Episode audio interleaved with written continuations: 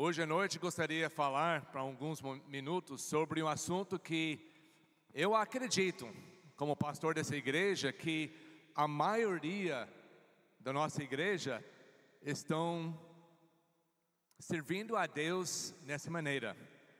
Eu quero falar hoje sobre cada um de nós, de alguma maneira, ser envolvida nas vidas dos outros. Essa parece uma coisa tão simples e realmente deve ser uma coisa simples. A nossa igreja, nós tentamos ah, dar oportunidades para ter ministérios aqui na igreja.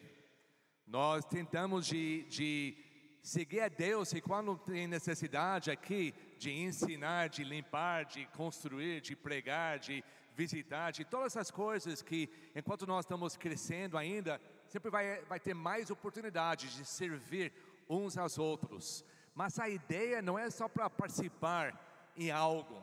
A ideia é ser envolvida nas vidas dos outros. E essa é que é importante. Quando Jesus, no final do seu ministério, ele estava ensinando, conversando, andando para lá, para cá com os seus discípulos, a sua primeira igreja, e lá no final eles começaram a perguntar coisas sobre a segunda volta. Nós acabamos de cantar sobre a volta de Cristo. Vocês acreditam na volta de Cristo? Amém? Um dia você sabe que Ele vai. Pode ser durante as nossas vidas aqui na terra. Pode ser que um dia Ele vai voltar aqui para nos resgatar, para nos tirar daqui e salvar fisicamente. E estar com Ele para sempre. Nós acreditamos nisso. Mas como nós vamos receber a Ele? Nós vamos, como ele diz, como a Bíblia diz em, em 1 Pedro, que nós vamos ser envergonhados na volta de Cristo, porque a nossa vida não foi, não foi útil na vida dos outros. Nós somos salvos para, para ajudar, servir, ministrar uns aos outros. E quando Jesus estava falando para a sua igreja sobre a sua volta, ele falou muito sobre aquilo que nós fazemos. Ele falou que quando nós damos água para alguém, quando nós visitamos alguém na cadeia, quando nós damos roupa para as pessoas, assim estamos o servindo. Então, quando nós temos oportunidades hoje em dia para nos envolver nas vidas dos outros, não, não pode ser uma coisa que você deixa para lá. Acho que não é tão importante, que não é grande coisa. Cada oportunidade que você tem para ajudar, pode ser uma palavra doce, pode ser uma, uma oração, pode ser um abraço, pode ser uma ajuda financeira, pode ser uma ajuda de, de ajudar fisicamente, pode ser um monte de coisas. Mas quando aquela pessoa que está ah, dentro do seu caminho, que Deus fez essa, esse encontro, que precisa ajuda mesmo, e você entende através do, do Espírito Santo tocando no seu coração que realmente é a oportunidade que eu tenho para fazer o bem. Nós temos que aproveitar cada minuto. Eu tenho aqui em Mateus capítulo 20 uma história muito simples, muito simples sobre isso. Em Mateus capítulo 20.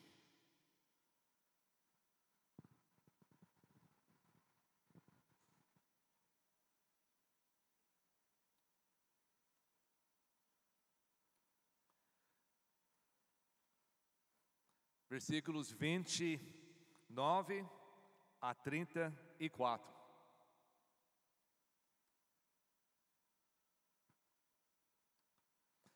Antes que nós lemos, eu quero só lembrar a igreja que esse mês é um mês que nós todos os dias, não somente aqui na igreja, mas todos os dias vamos lembrar e orar pela a educação da nossa cidade.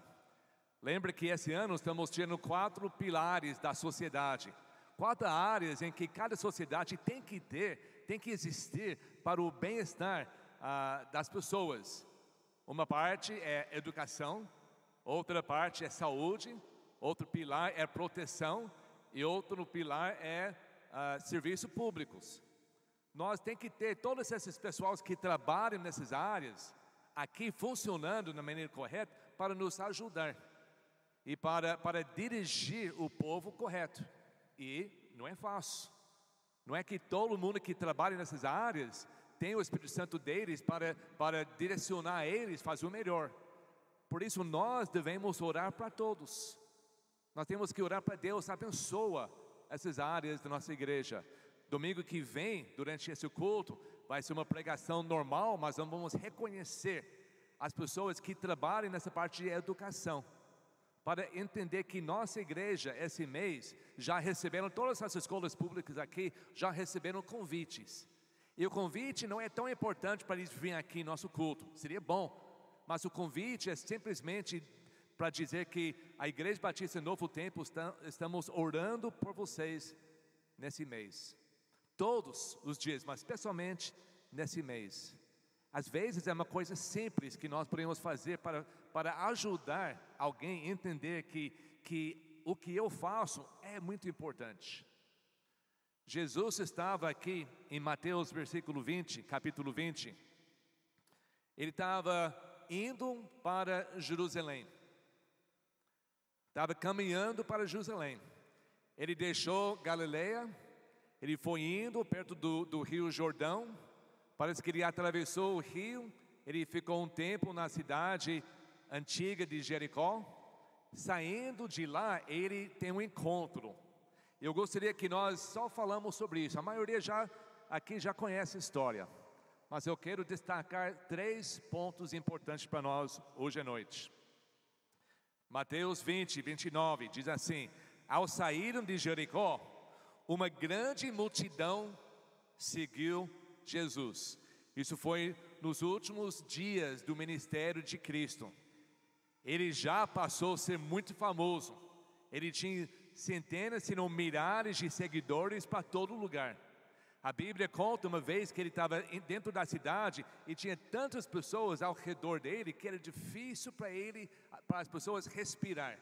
Parece que todo mundo estava, tantas pessoas que saíram todo o oxigênio. E estava tão difícil até respirar, porque tantas pessoas querendo chegar perto de Cristo. Onde ele andava, ele estava cercado pelas multidões. Versículo 20, 30.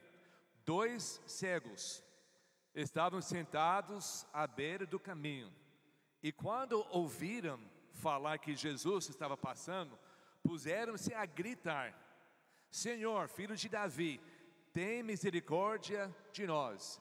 Eu preguei uma mensagem há um tempo atrás, durante a pandemia, falando dessa história, que às vezes na sua vida chegou de tal situação que você precisa gritar mesmo.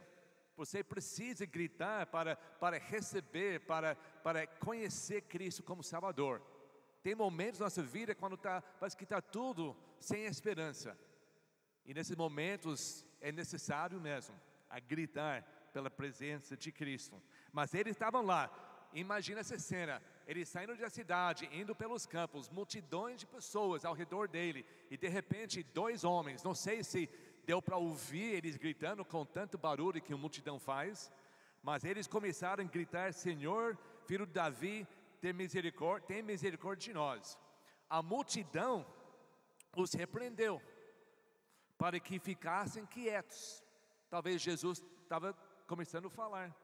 Talvez ele estava esperando para Jesus falar alguma coisa. Mas eles repreenderam os dois cegos, gritando pela atenção de Cristo, para a atenção de Cristo.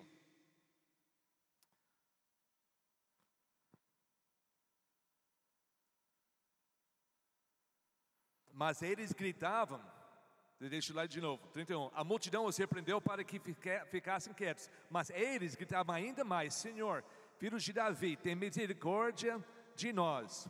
Versículo 32: Jesus parando, chamou-os e perguntou-lhes: O que vocês querem que eu faça? Responderam eles: Senhor, queremos que, que se abrem os nossos olhos. Jesus teve compaixão deles e tocou nos olhos deles. Imediatamente eles recuperaram a visão e o seguiram. Claro que é uma grande é um grande milagre que Deus, que Jesus fez para esses dois homens. Com certeza mudou a vida deles. Mas eu não vou falar sobre isso, porque isso foi a coisa simples. Isso foi nada. Para Jesus da vida é tocar nos olhos desses homens. Milagre para Jesus era como nós respiramos. Coisa tão simples. Mas o que foi muito mais difícil é mudar, transformar a vida espiritual da pessoa. Quantas vezes eu já falo para Deus criar o mundo, é só falar, e aconteceu. Todos os universos que nós nem podemos imaginar como é criado, como, como funciona hoje em dia, e quantas galáxias ainda existem, ninguém sabe. Sabe que tem mais do que nós podemos imaginar, mas ninguém sabe quantos. Ninguém sabe como funciona perfeitamente esse universo. Mas para Deus fazer tudo isso, é só falar. Mas para mudar, para transformar, para salvar a minha vida, a sua vida, o Deus tinha que enviar seu único filho.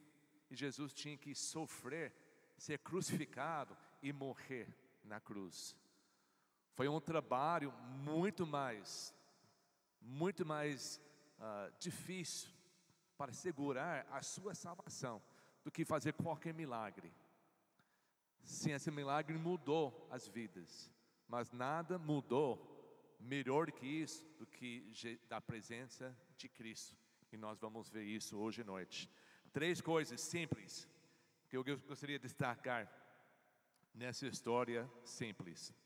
A primeira coisa, o pastor Abner, domingo passado, ele falou sobre essa, essa impulso da, da, da alma da pessoa para correr tem um pulso para correr. Parece que nós corremos para todo lugar.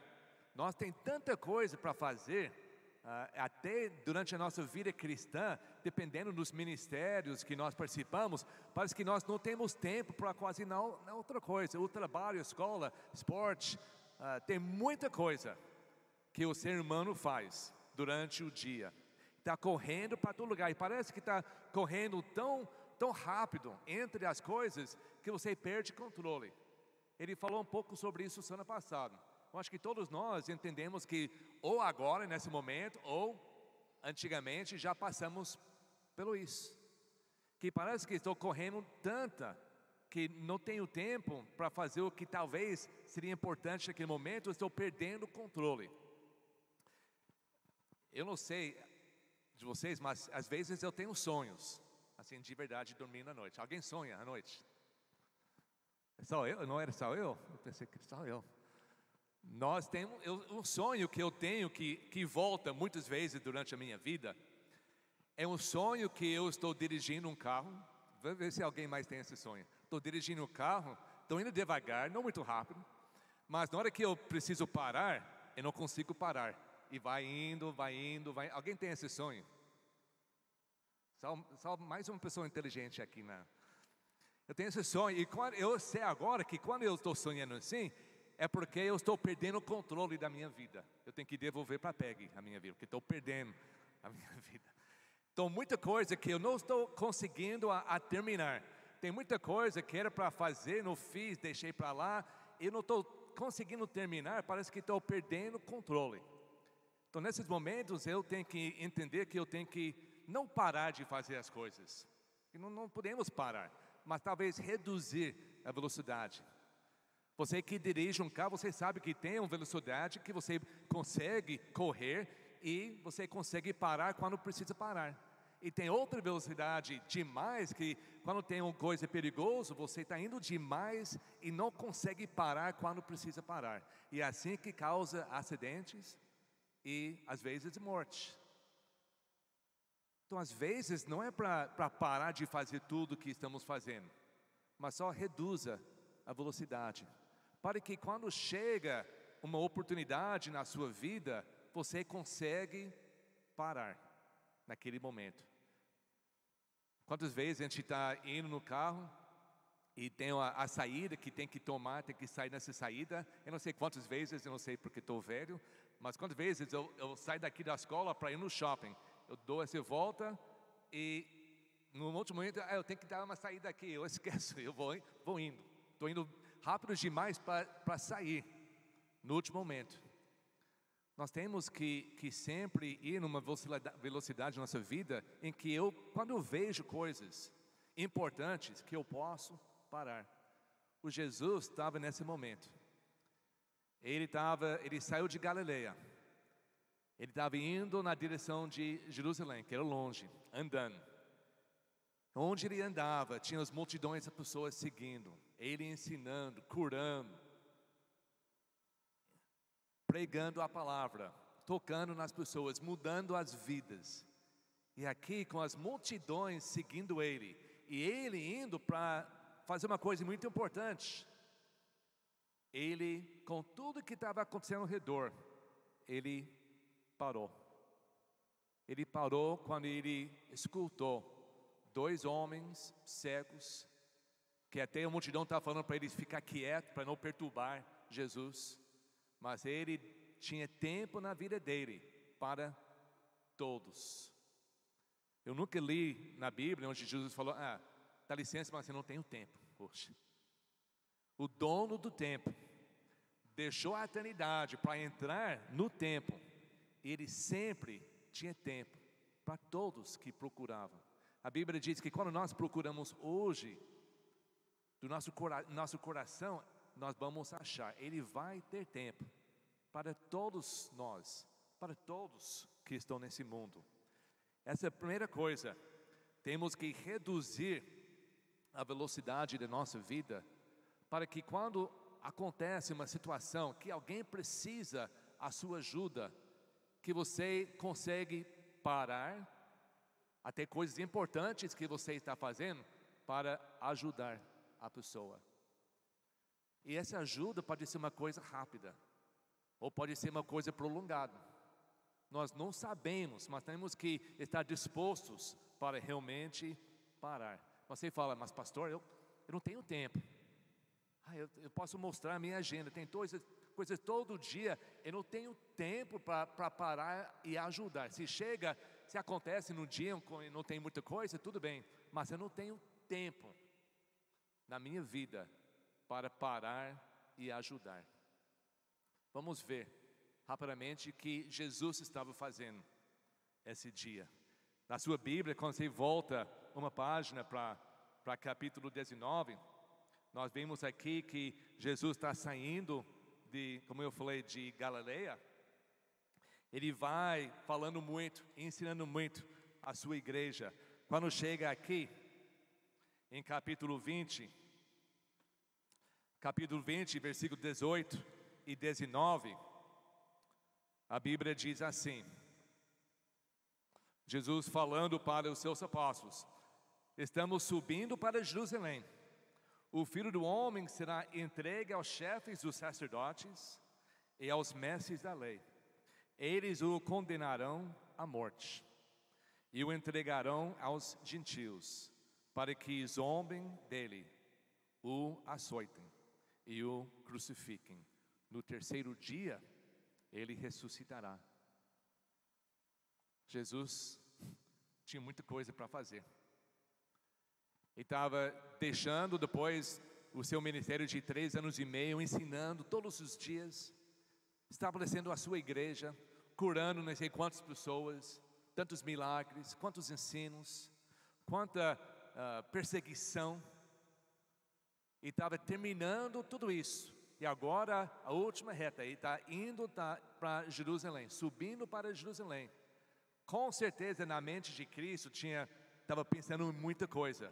Ele já sabia que eu estou indo lá para eles vão me, uh, vão me deixar nas mãos dos gentios.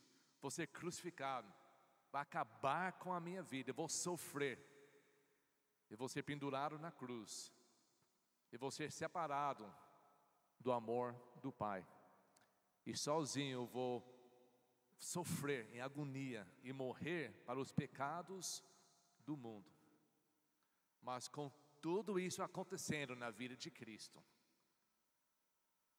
ele parou para ajudar dois cegos. Será que a sua agenda compara com a agenda de Cristo? Será que você, ah, Jesus consegue, mas eu não consigo?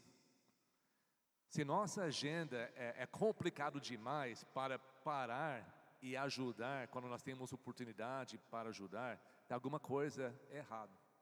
Nós temos que seguir até nisso o exemplo de Cristo. Ele tinha tanta coisa para fazer. Em Colossenses capítulo 1, só mais uma coisa que ele está fazendo, ao mesmo tempo de fazer todas as outras coisas. Colossenses capítulo 1, versículo 16 e 17 diz: Pois nele, Jesus, foram criadas todas as coisas, nos céus e na terra, as visíveis e invisíveis, sejam tronos, sejam soberanias, poderes ou autoridades, todas as coisas foram criadas por Ele e para Ele. Ele é antes de todas as coisas e nele tudo subsiste. Tudo fique no seu lugar, no universo inteiro, por causa de Jesus. Além de fazer tudo que ele fez, ele está segurando todas as coisas desse mundo. Será que nós não temos tempo? Quando nós comparamos com tudo que Jesus estava fazendo quando estava aqui na terra, será que nós podemos dizer com convicção: ah, mas eu não tenho tempo para ajudar? Eu acho que assim deve trazer vergonha em nossas vidas, quando nós deixamos as pessoas para correr, para cumprir os nossos desejos. A segunda coisa, voltando para, para, para Mateus 20, que Jesus fez, que ele reconheceu a necessidade da pessoa. Ele chegou nesses dois homens cegos e ele diz: Mas o que vocês querem que eu faça? Ele tenta reconhecer, ele tentou reconhecer a necessidade. Todos nós temos várias necessidades. A maneira de ajudar um é outra para outra pessoa. Nós temos que gastar nosso tempo, investir nosso tempo para saber o que é que eu posso fazer, como eu posso te ajudar. Jesus não fez só uma coisa para todos. Jesus conhece pessoalmente todos nós, Ele reconhece todos os nossos uh, problemas, todos os nossos deveres, todo o nosso potencial. Ele reconhece tudo. Ele vai nos ajudar, não somente para nos tirar dos problemas, mas para pôr no caminho para, para que nós podemos o seguir melhor. A Bíblia diz nessa aqui que ele deu os cegos, ah, deu uma oportunidade para ver o que eles fizeram. Depois que abriram os olhos deles, eles o seguiram. Jesus ajudou eles para dar oportunidades para eles ver a luz entender o caminho e ter oportunidade para seguir Cristo. Quando nós ajudamos os outros, podemos ajudar em mil maneiras, mas o alvo principal, o motivo principal de ajudar os outros é para ajudar aquela pessoa para que ela possa chegar ao momento de enxergar a verdade, de poder seguir Cristo como Salvador. Isso é motivo atrás de tudo que nós fazemos. Nós ajudamos em qualquer coisinha, mas o alvo nosso é o que eu posso fazer para essa pessoa pode levantar, pode pensar corretamente, pode aprender, pode pagar algumas contas para ser livre, para realmente seguir Jesus Cristo. Esse foi o desejo dele. Não somente para, para abrir os olhos só para ver qualquer coisa, mas para ver a luz nele. E a terceira coisa que ele fez aqui, que nós devemos seguir também, é, diz aqui, versículo 34: Jesus teve compaixão deles. Esse é um atributo muitas vezes que quando nós estamos correndo para, para cumprir a nossa agenda, nós esquecemos. Porque compaixão exige um nível de investimento, um conhecimento, um reconhecimento do problema da pessoa. Nós temos que parar, não somente para às vezes nós jogamos dinheiro na pessoa para ajudar, sem, sem saber o que precisa, achando que isso é suficiente. Mas nós temos que agir com compaixão, para sentir mesmo os problemas que a pessoa está passando. Isso foi um atributo, de Deus que nós aproveitamos todos os dias.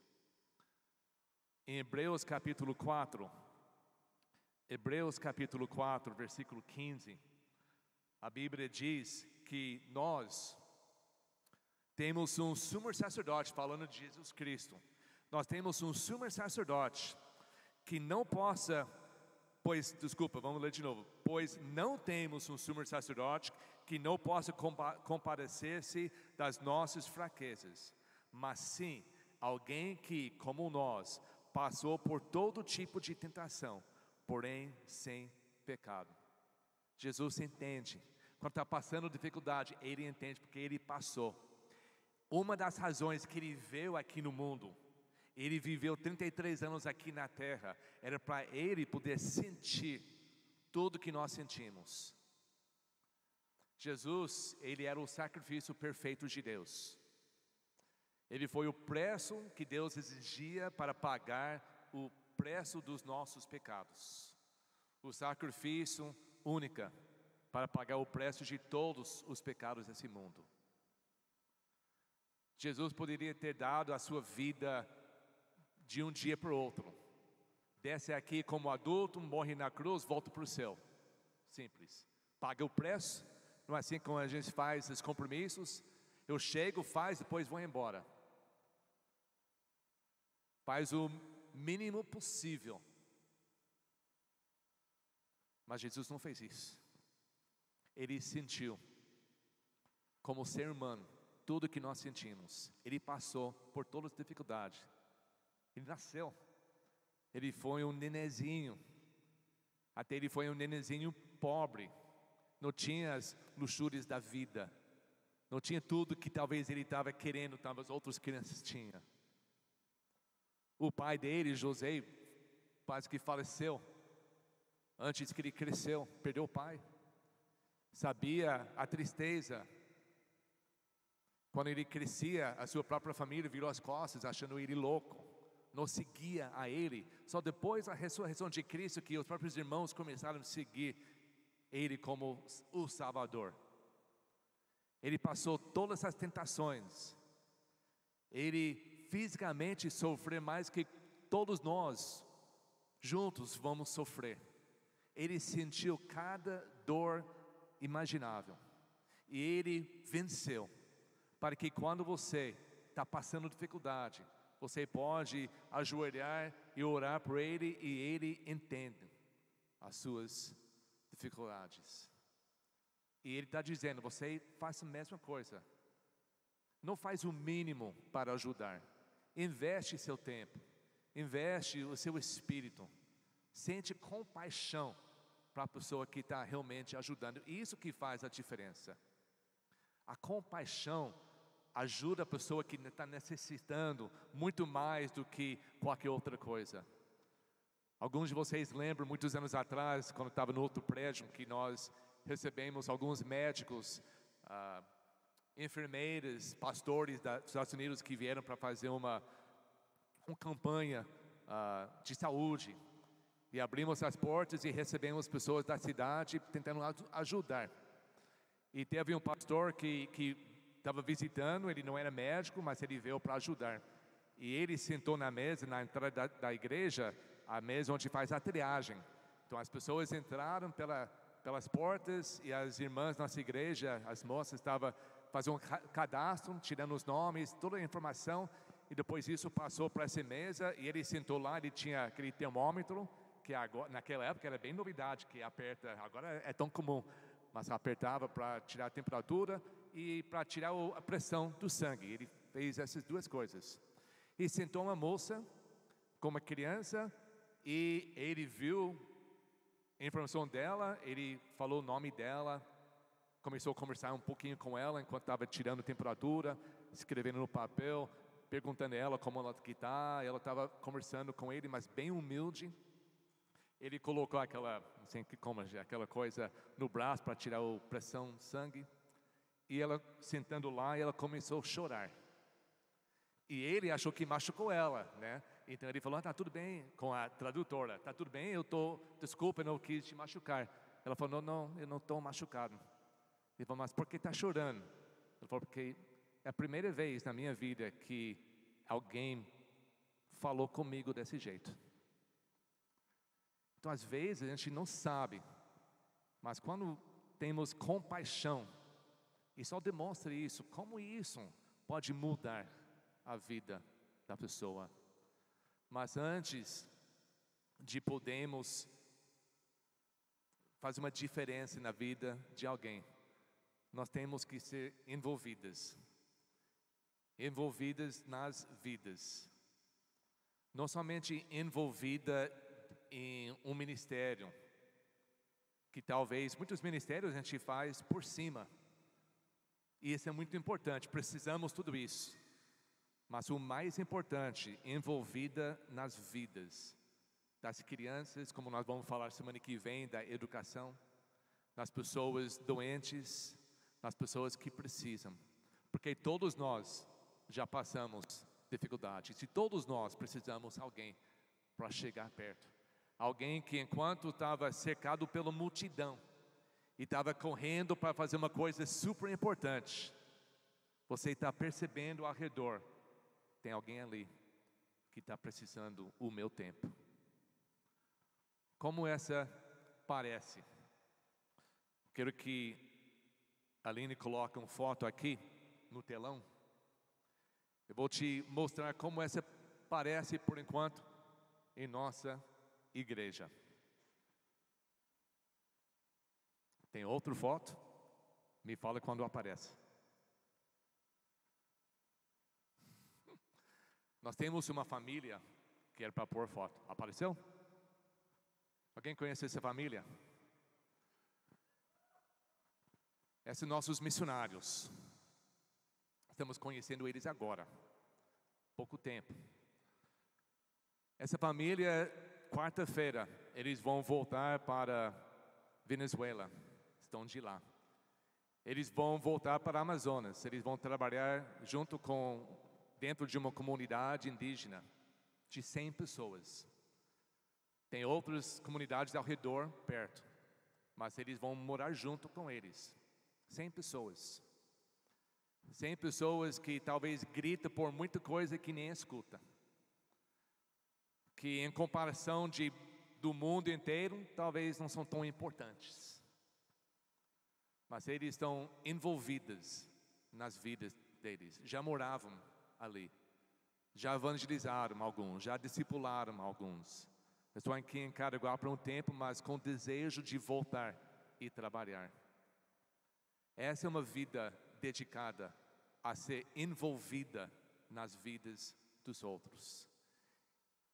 Essa eu gostaria que eles servem como um exemplo para todos nós.